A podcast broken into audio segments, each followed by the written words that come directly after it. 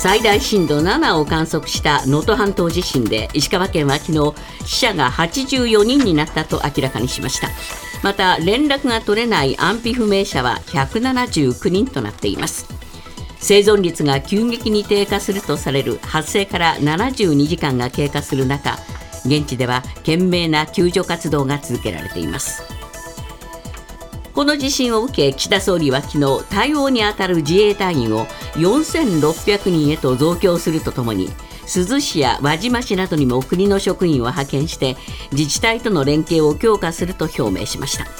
また被災地への物資の支援や寒冷対策避難所への対応を強化するため週明け9日に予備費の閣議決定を行うとしています。岸田総理は昨日の年頭の記者会見で自民党派閥の政治資金パーティーの裏金問題を受け自民党に総裁直属の機関として政治刷新本部を来週立ち上げると表明しました。菅前総理と麻生副総裁が特別顧問に就任するとのことです。羽田空港の滑走路で日本航空と海上保安庁の航空機が衝突し5人が死亡した事故で海保機が事故の直前滑走路内でおよそ40秒間停止していたとみられることが分かりました。更新記録では事故の2分前に管制官から海保機に対し滑走路前の停止位置まで走行するよう指示が出ていました。国の運輸安全委員会などは海保機側が停止する位置を誤って認識していた可能性もあるとみて調査しています。ウクライナ政府は3日ロシアとの捕虜交換により軍の兵士ら230人が帰国したと発表しました。捕虜交換で帰還した人数としてはこれまでで最大規模だということです。一方ロシア国防省も捕虜となっていた兵士248人が帰国したと発表。ウクライナとロシアは今回の捕虜交換は UAE= アラブ首長国連邦が仲介したとしています。新型コロナの定点把握によって集計した全国の先月24日までの1週間の患者数について厚生労働省は前の週と比べて1.10倍となり5週連続で増加したと発表しました。また季節性インフルエンザの1医療機関あたりの患者数は23.13人余りで警報レベルの目安となる30人には満たないものの依然この時期としては患者数が多くなっているということです。警察庁によりますと去年1年間に全国で発生した交通事故による死者の数は2678人で一昨年よりも68人増えて8年ぶりに増加に転じました。コロナによる自粛が解除され人手が増えたことが背景にあるとみられます。都道府県別の死者数は大阪府が148人と最も多く次いで愛知県の145人東京都の136人などとなっています。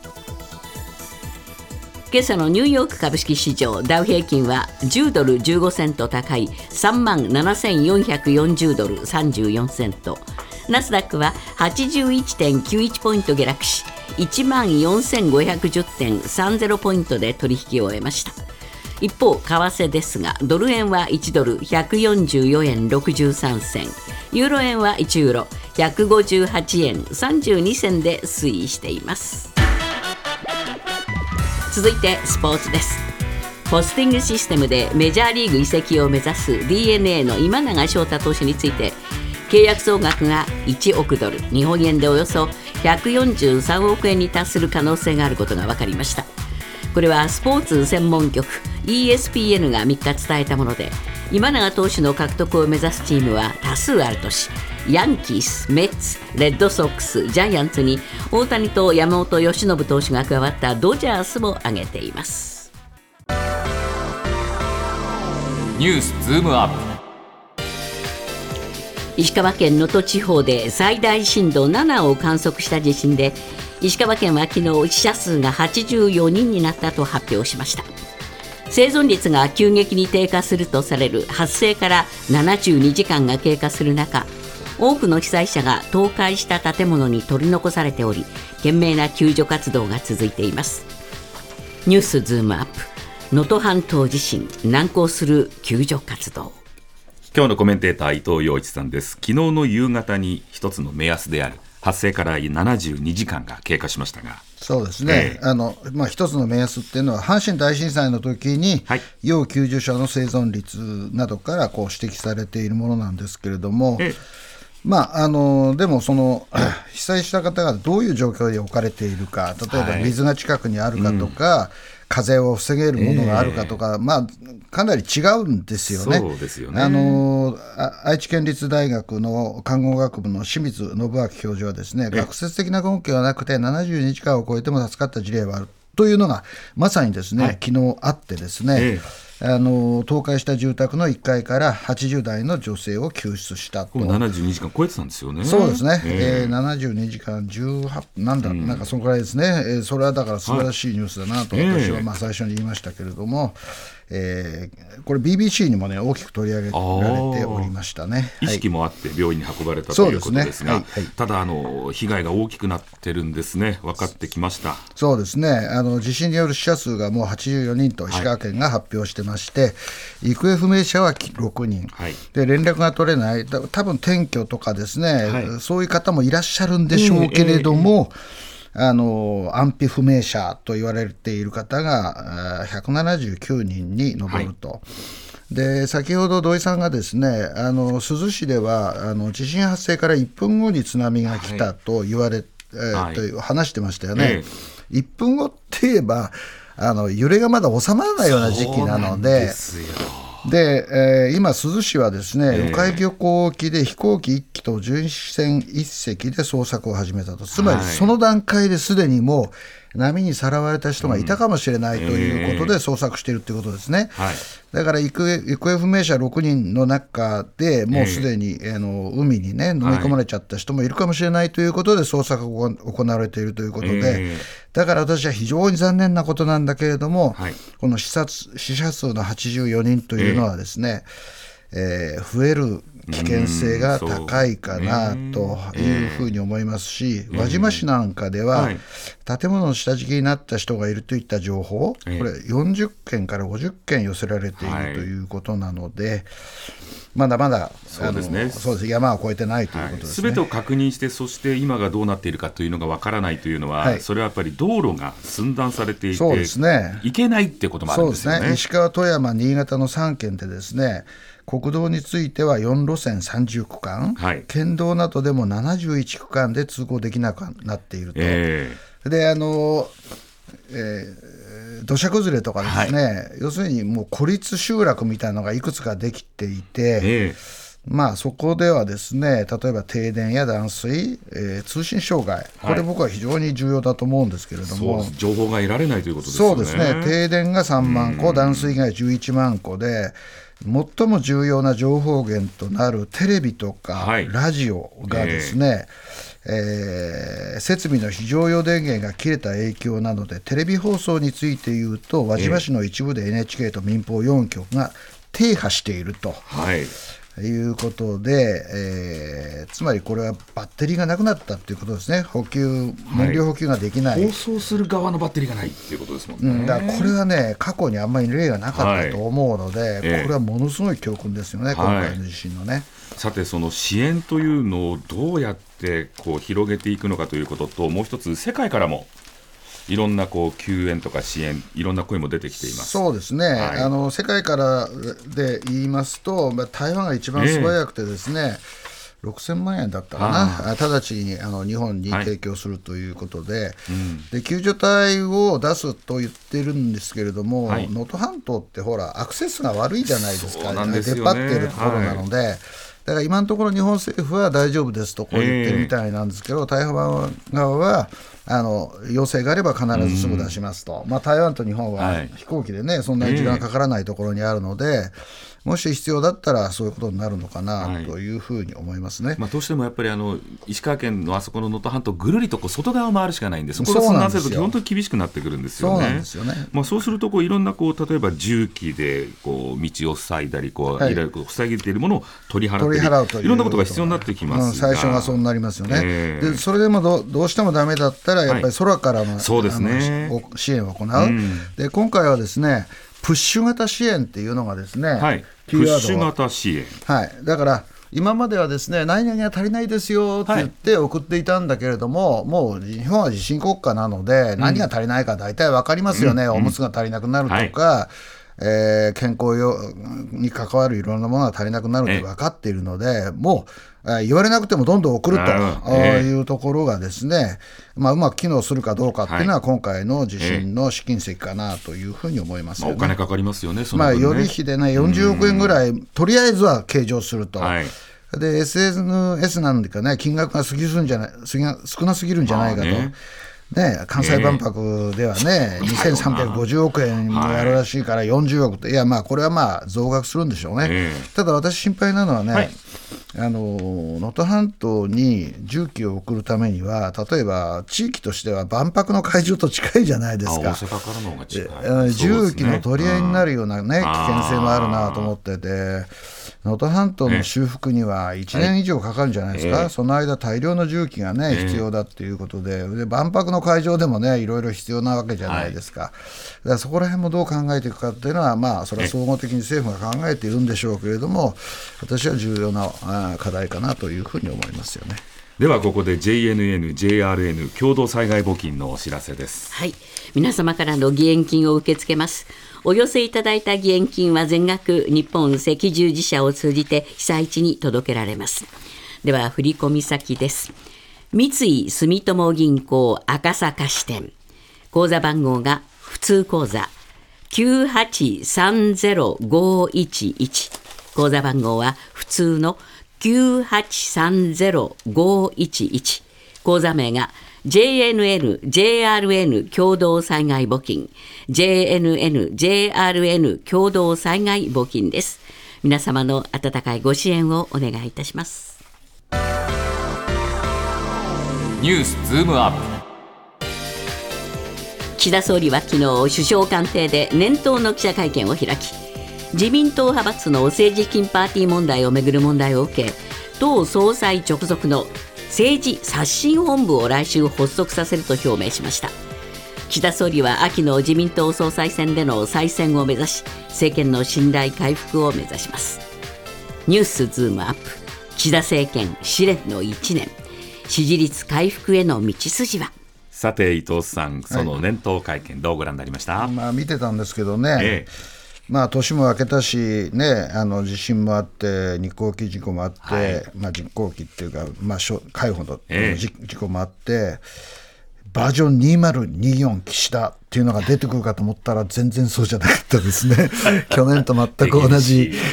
感じでですね。えあのね、あのそれでね、党総裁直属の政治刷新本部を作るって言ったじゃないですか。ああなかなかな名前ですよ。いやいや、刷新って古くねえかと、刷新ってね、今、日本人、日常的に使うと思います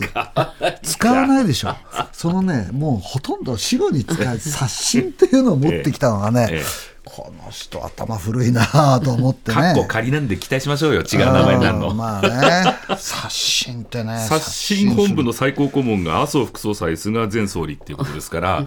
総理経験者2人来ましたね。い。や、来たけど、要するに自民党の中なわけじゃないですか、私が先頭に立ってって言ってるわけだから、え、それ、今の実力者3人ぐらい並べて、まあ、ええ経験者も2人入れたというだけで、ですね、じゃあ何、その変えるんだというところが明らかじゃないわけですよ。ええ。だからいろいろ議論があるじゃないですか、はい。せあの政治資金規正法を、ね、変えろというね、あので今、20万円になってるのを5万円にしろとかね、公明党なんとか、言あってるわれパーティー券買った人が公開されるのが20万超えるんですけど、ええ。まあ、5万円にしたところでもっといろんな抜け穴あるんですよね、いやこれね。だからね、僕はね、うん。それが刷新かと、